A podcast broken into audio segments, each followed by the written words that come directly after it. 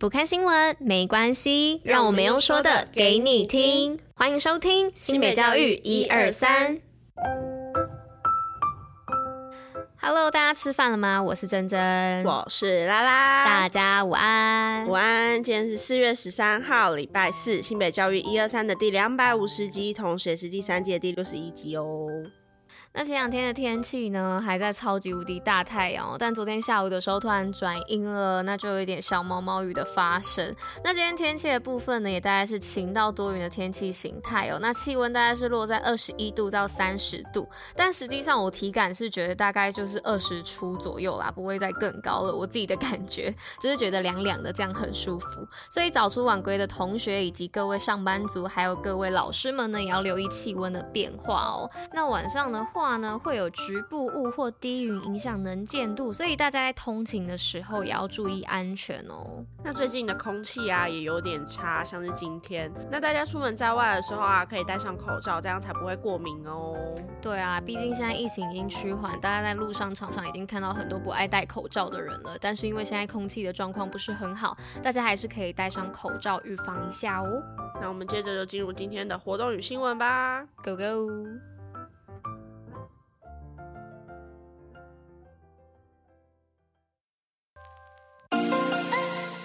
新品活动爆爆乐。那今天活动要来报什么呢？是要来报新北推零岁阅读两百场的免费亲子共读共玩活动。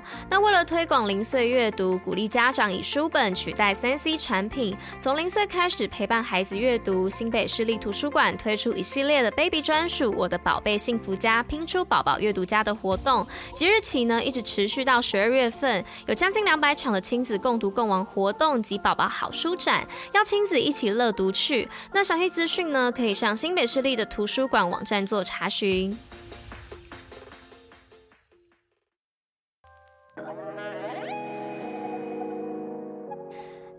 则新闻呢，是要来分享新北性别平等日，国中女生分享七座经验。那教育部自今年起，将四月二十号定为性别平等教育日。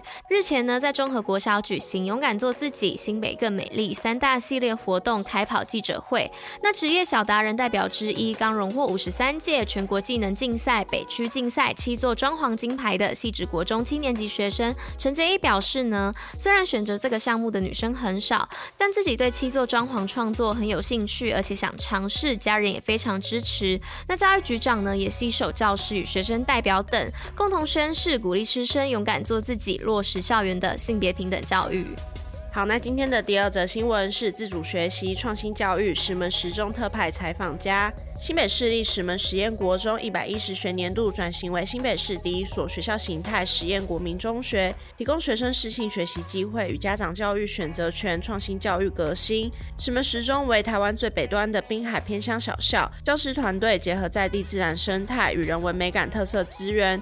推动在地化主题实验创新课程，以自主学习、关怀尊重、全球视野的特定教育理念，期望培育学生成为跨山越海会石门，迎向未来好公民的教育愿景。那在第三则新闻呢，是全国最多建教合作名额，四大优势打造就业力。那一百一十二学年度新北市建教合作班即日起开放报名，共十一校十四科二十二班一千九百一十八个名额，合作机构呢含全球传动。亿光电子、范德汽车、Ford、福特汽车、Toyota、王品餐饮集团、小林法廊及曼都集团等三百五十七间，属于全国最多。那教育局长表示呢，新北市开办建教合作作班已迈入第五十三年，目前呢共有两千九百六十名的建教生哦，人数也属于全国最多。未来四年呢，新北将以八亿元翻倍经费推动技职教育，培育学生具备影响力、永续力、全球力、竞争力、未来力以及实践力新六大核心能力，因此呢，透过辅导、考取证照、链接科大合作、毕业优先流场等方案，让建教生发挥技职专业，改变自己，改变未来，成为 New Top World 世界顶尖人才。好，那今天的最后一则新闻是：主为高中美台学生交流，美国高中生入班学习体验。新北市立竹围高中于日前接待全美各高中的十六位精英学生，进行一日入班学习与交流活动，是参加淡江大学承办美国国务院高中生奖学金华语研习班的学员，自去年九月起入境台湾进行八个月的华语研习课程。校方希望透过参访及入班学习的体验，来访的师生更能融入在地的文化与生活，也能学习最真实的语言互动，同时感受丰富的交流情谊。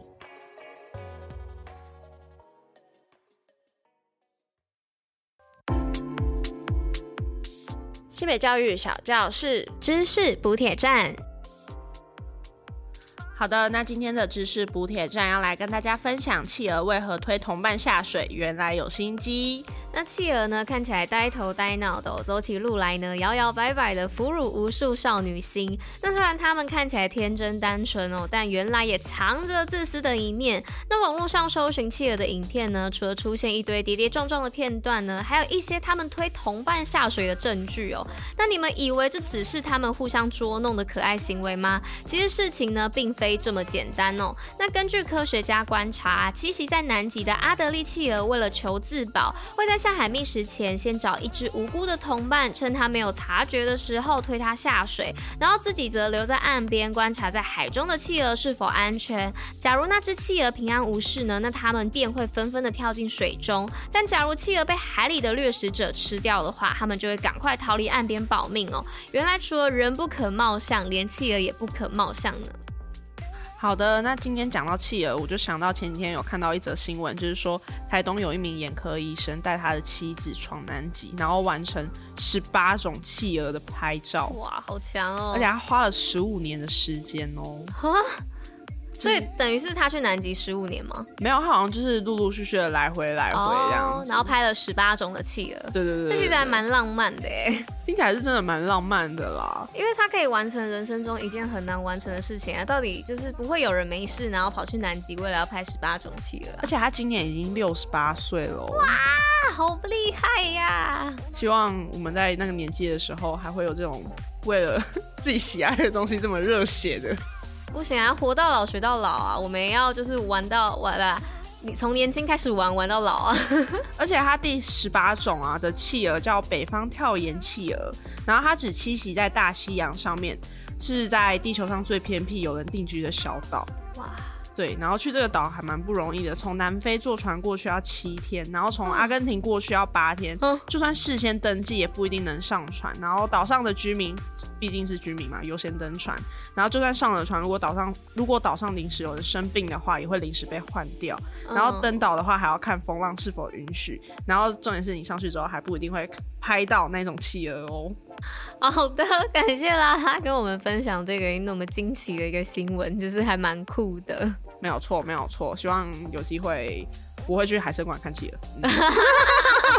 这倒是比较容易啦。没有错，没有容易的先完成嘛，容易的先完成。好的，好啦，那今天的知识补铁站就到这里啦。那今天的新北教育一二三第两百五十集也到这里喽，我们明天见，拜拜。大家拜拜。企鹅，呃。呃